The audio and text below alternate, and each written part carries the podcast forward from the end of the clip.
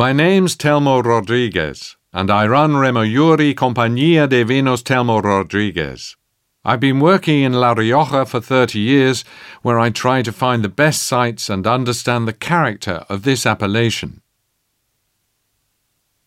Here we are at Granja Nuestra Senora de Remelluri, a very old estate whose origins are probably related to Monte Toloño, the magic mountain which overlooks here and acts as a barrier separating Spain's Atlantic zone from its Mediterranean zone.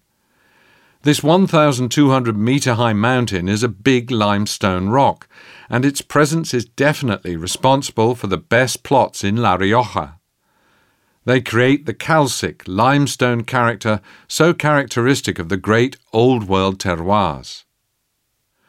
Remelluri, as I said, is a 16th century estate which was picked up again 50 years ago and has always been a wine growing project certainly the first wine growing project to work with blending grape varieties.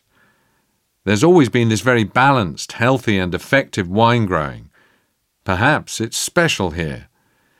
This estate's never seen a herbicide, never seen intensive work which could have diluted the site's character, what we call the terroir. And as I said, for many years we've been particularly working to try and produce wines which explain the site, their origins. Perhaps we've moved away from the idea of the process.